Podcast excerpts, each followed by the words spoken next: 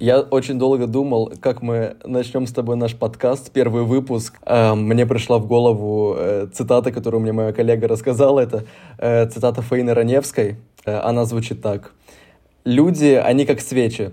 Либо горят, либо в жопу». Это подкаст «Шкаф закрой», погнали.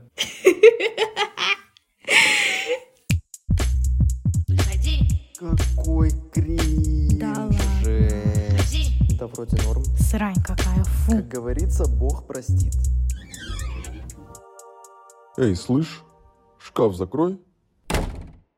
Так, ну чё, Крис, рассказывай. Мы с тобой, как люди, которые э, нажились в разных странах, с разным опытом. Считаю, что можно обсудить сегодня как раз-таки э, дейтинг-культуру в разных странах потому что я думаю, что там явно есть что рассказать по этому поводу. Что можно сказать? Что все плохо? Плохо. Почему? Почему? Смотри, так, ты успела пожить, значит, короче. Ты родилась в России, успела пожить в Канаде, Канаде, в Италии, Италии. и сейчас ты в Эстонии. Да. Давай, расскажи, где самые лучшие люди для, Для дейтинга, дейтинга? для гетеродейтинга или для квир-дейтинга? А это, это, уже, это уже как хочешь, это как бы по твоему М, усмотрению. Мне кажется, мне кажется, в любом случае выигрывает Италия, Италия? честно говоря. Да, Италия. Почему, почему? Потому что там очень много охотных людей, всех гендеров, и у них там свободы А, гендерные. то, то есть вот этот вот э, прикол в ТикТоке, который люди постят э, фотки из Тиндера людей из Италии, и там только такие, знаешь, самцы, там э, Блядь, му- да. мужи- мужики все накачанные, девушки все такие, типа, прям секс полнейший. То есть так и есть, да? Мгм. Ну, насчет девушек я не знаю, когда жила в Италии, я еще только с мужиками, к сожалению, встречалась. Но да, ты реально, особенно когда живешь в Милане, ты просто как будто, знаешь, в каталог модели листаешь в Тиндере, и он не кончается, в отличие от Эстонии, где здесь через 20 свайпов ты уже все, типа, вы остались одни. Слушай, Навсегда. в Эстонии, в принципе, мне кажется, что это одна из причин, почему я уехал, потому что по факту страна маленькая, и все друг друга, блядь, знают. Да, даже те истории, которые я хочу тебе рассказать, ты уже и так знаешь о ком они, потому что это твои подруги. Тот раз, когда мы в караоке тебя отпевали, я езжу по городу, я постоянно встречаю людей с этой тусовки. Я такая, так, я вас знаю, вы дейты Влада, я вас знаю. Слушай, просто, что, просто чтобы для контекста, я когда полтора года назад переезжал из Эстонии, я организовал огромную вечеринку в караоке-баре, и туда пришли просто все люди, короче, и друзья, родственники, блядь, все дейты, короче, которые у меня были, вообще все. Да, если б я всех пригласила в свой бар, у нас бы там была драка. Потому что все бывшие не могут в одном месте находиться и не подраться. О, кстати, мне вспомнилась история, которая не относится, кстати, к тебе, потому что это было из э, эстоноговорящего лесбийского тиндера. Я познакомилась с одной девушкой, а, и, значит, мы с ней пообщались очень хорошо, и шел мой день рождения, я решила ее позвать к себе на ДР, и она пришла, и оказалось, что она подкатывала к одной из моих подруг, а с другой из моих подруг она встречалась когда-то. Что? И это был Бля. максимально такой awkward день рождения, где все просто со всеми, блядь, сосались. Кроме меня, я из них ни с кем не сосалась. Слушай, мне кажется, что дейтинг-культура в Эстонии в той же, она более романтизирована, что ли, потому что в Португалии это сплошной траходром. Вот честно скажу, я тебе клянусь, то здесь найти прям реально отношения, это тяжело. Потому что сюда большинство людей, ну, видимо, вот эта горячая кровь, она бурлит и так далее, и реально все тупо трахаются, понимаешь? Блядь, не так. То есть здесь даже... на, самом деле это, это, это выглядит как бы весело до тех пор, пока это не входит в какую-то рутинную штуку, потому что, знаешь, один раз это весело, второй раз это весело, третий раз ты уже думаешь, блин, а можно что-то более милое, романтическое и так далее, потому что большинство людей здесь реально хотят тупо заниматься сексом, понимаешь? И опять же, неважно, какого ты пола, возраста, какая у тебя сексуальная ориентация и так далее. Расскажу тебе так. В июне э, в Португалии очень большие праздники, называется Сантош. Это когда там подряд несколько дней святых разных идет. И в один из этих, замечу, религиозных праздников я, короче, иду домой с вечеринки э, через парк, который у меня находится э, рядом с домом. Там до хера людей, короче, сидит на скамеечках, кто курит, кто пьет, кто гуляет. Я прохожу мимо и смотрю, там в кустах что-то шевелится. А там просто парень с девушкой занимаются таким жестким сексом. мне стало очень неловко, а они даже, они, они увидели, что я как бы прошел мимо, что я смотрю, то есть им вообще было пофиг на это. Как оказалось потом, э, спустя еще неск- некоторое время проживания здесь, я узнал, что оказывается этот парк он, в принципе, является парком для круизинга. А я знаю, что еще такие есть э, в Амстердаме, по-моему, я слышала. Или в как оказалось, такое есть везде. В Эстонии я такого не встречал, честно. А здесь Извините, если что, типа, есть такой парк парки... в Эстонии, я должна туда пойти. я должна все знать. Друзья, да. если кто-то знает такой парк в Эстонии, пожалуйста, Кристине в личные сообщения, адрес. Да, и приглашайте сразу. Только если вы не мужик. Здесь оказалось на самом деле очень много мест, и реально просто люди занимаются сексом в парке. Я думаю, ни хера себе. А я тут пытаюсь найти романтические отношения себе, значит, любовь, морковь. А можно просто в парк сходить.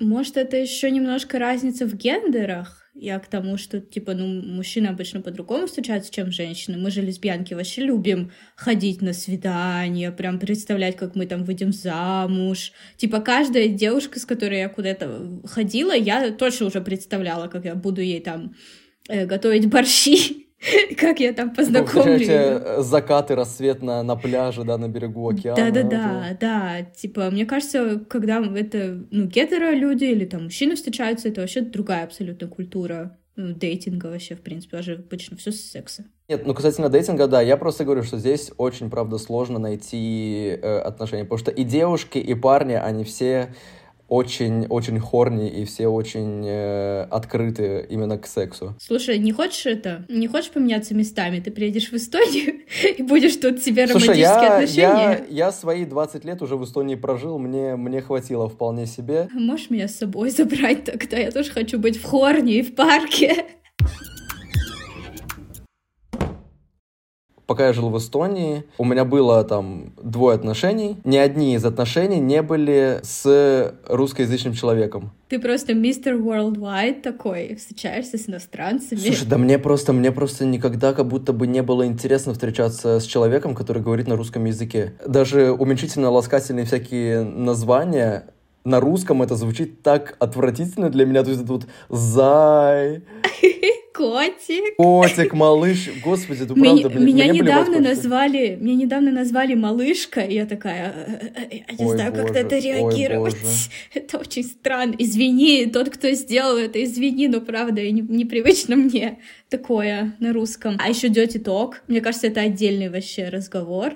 Dirty Talk на русском. Это, Ты его ой, представляешь фу. себе? Я человек, который очень люблю вот типа всякие такие разговорчики. На английском я легко могу хоть там целый словарь написать, а на русском на вообще русском, нет. Да. Я тебе добавлю еще. Попробуй представить себе Dirty Talk на эстонском языке. Блин, вот это вообще сложно, слушай. Это просто нереальный level. Я тебе могу сама рассказать, я же встречалась с эстонкой. Там тоже, на, эсто... на эстонском тоже dirty talk? Ну, мы пробовали как-то чисто ради поугарать. Я и пыталась на русском что-то сказать. Э, ну, пыталась, потому что, блядь, с таким ржачем шло, что это было невозможно серьезно говорить. Типа, на английском вообще нормально все идет. Типа, вообще easy. Oh, yeah, baby.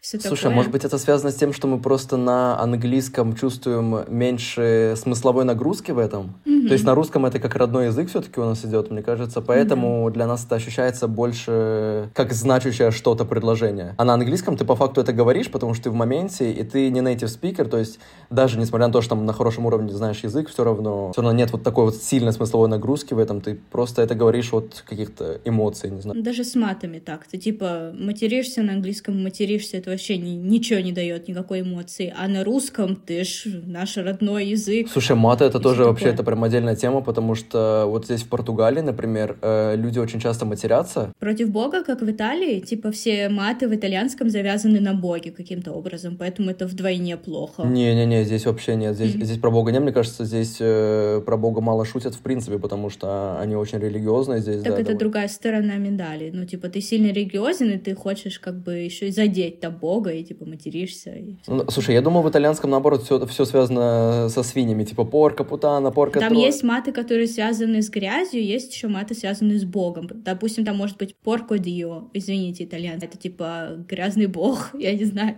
как это перевести. То есть, да, там вот такое оно смешанное все против грязи и против Бога обязательно. Даже вот пример, они здесь матерятся в семьях даже спокойно. То есть вот для нас, для людей, которые там выросли в русскоязычных семьях, чтобы я при маме, там, при семье, при бабушке, не знаю, сказал там какое-то матерное слово, меня в окно выкинут сразу же, понимаешь? Mm-hmm. Ну, типа... Mm-hmm. А здесь они спокойно при маме, при бабушке, при родственниках, при... на работе, кор... вообще в, любой, в любых обстоятельствах они здесь матерятся. Что, ну не табуировано, то есть. Круто тему про эстонский dirty talk это еще не только сложно для нашего уха, потому что это сложный язык, но еще он так звучит смешно, что ты не представляешь его в каком-то сексуальном контексте. А про русский, мне кажется, у нас просто не хватает практики. Когда я спала там э, с русскоязычными людьми, у меня не было, в принципе, проблем. Но это было до того, как я начала встречаться уже с иностранцами. Слушай, ну, касательно, например, эстонского, я могу понять, потому что, мне кажется, эстонский, он, в принципе, не очень сексуально звучит. А русский, он как будто бы, наоборот, слишком жестко жестко звучит, когда типа... Оно такое унизительное, все, оно же все всегда какое-то, как будто с налетом какого-то насилия, э, и поэтому Dirty Talk превращается в что-то такое, типа, шлюха и я, что-то вот Да, такое. это в какой-то харасмент уже превращается на самом деле, то есть это, это на самом деле стрёмная тема. Я согласен с этим полностью. То есть какие-то даже фразы, например, там на английском ты говоришь, типа, не знаю, там, grab my ass, да?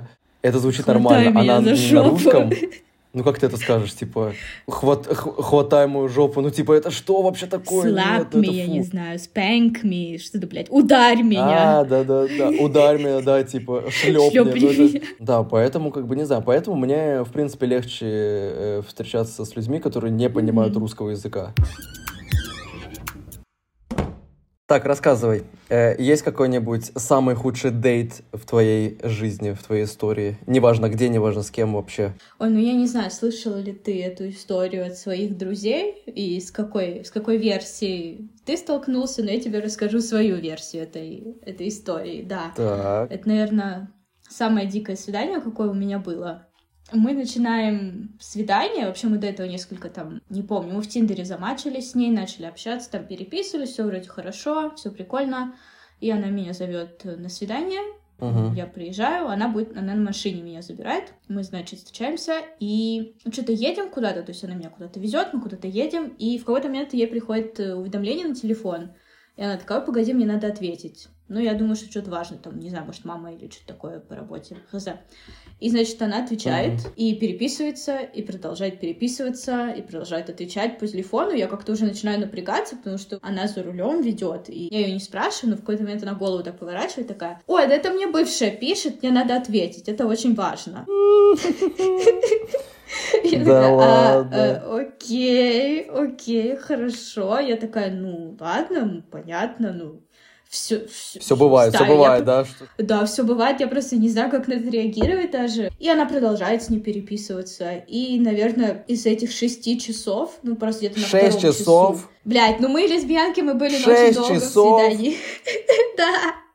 Из этих шести часов четыре часа она переписывается со своей бывшей, она ей отвечает, она ей потом... Чуть ли она, блядь, там ей не звонила при мне, если честно. Ну да, мы парковались даже специально, чтобы она там ей ответила. Там что-то какая-то истерика у этой бывшей, я не знаю. Она мне еще параллельно пытается рассказать про эту бывшую, как будто бы мне, ну, интересно. Мне не интересно, если честно. Слушай. То есть вы на свидании, она переписывается с бывшей и рассказывает тебе про бывшую? Да, она мне рассказывает, какие у них ужасные были отношения, как они уже разошлись, как она там уже точно-точно get over her. Типа вот прям сто процентов. Когда я понимаю, что я не должна с ней общаться. Но она типа продолжает, блядь, с ней общаться as we speak. Типа, блядь, вот в моменте. Это было максимально странно. Я просто не знала, как на это на все реагировать. Я, ну, покаталась, типа, по городу с ней. Экскурсия, экскурсия была у тебя такая, да, по городу? Да, не каждый день меня вообще-то на машине возят по Таллину, между прочим, еще бесплатно. Ох уж это лухари лайф, лухари лайф. Ну да, и в общем, что-то, чем оно закончилось? Тем, что она меня подвезла домой, и она пропала, а потом я узнала, что через, через там месяц, наверное, она съехалась с этой же бывшей. Эй, фейспалм. Да, самое интересное, что я потом встречалась еще одной подругой этих двух девочек, и она мне рассказала, что э, по, по версии вот этой вот бывшей, эти две вообще не встречались. То есть вот эта вот девочка, с которой я была на свидании, встречалась с, с девушкой, а та девушка с этой не встречалась. Короче, там какая-то дикая история. А еще потом оказалось, что она других политических взглядов, не таких, как я, и вот это было максимально странно. А ты меня предупреждал, но я не послушала. А я говорила, я говорила. А я не поняла, когда ты сказал консервативная. Я подумала, что это что-то про типа marriage, поженимся, дети, вот это все. Я, я вот не про то не, не про ту консервативность я говорил, Кристин, не про да. ту. А... В следующий раз будешь меня слушать. В следующий раз будешь слушать меня. Я все-таки там больше живу, всех знаю, понимаешь? Вот пошла на свидание на свою голову. Я тебе говорил.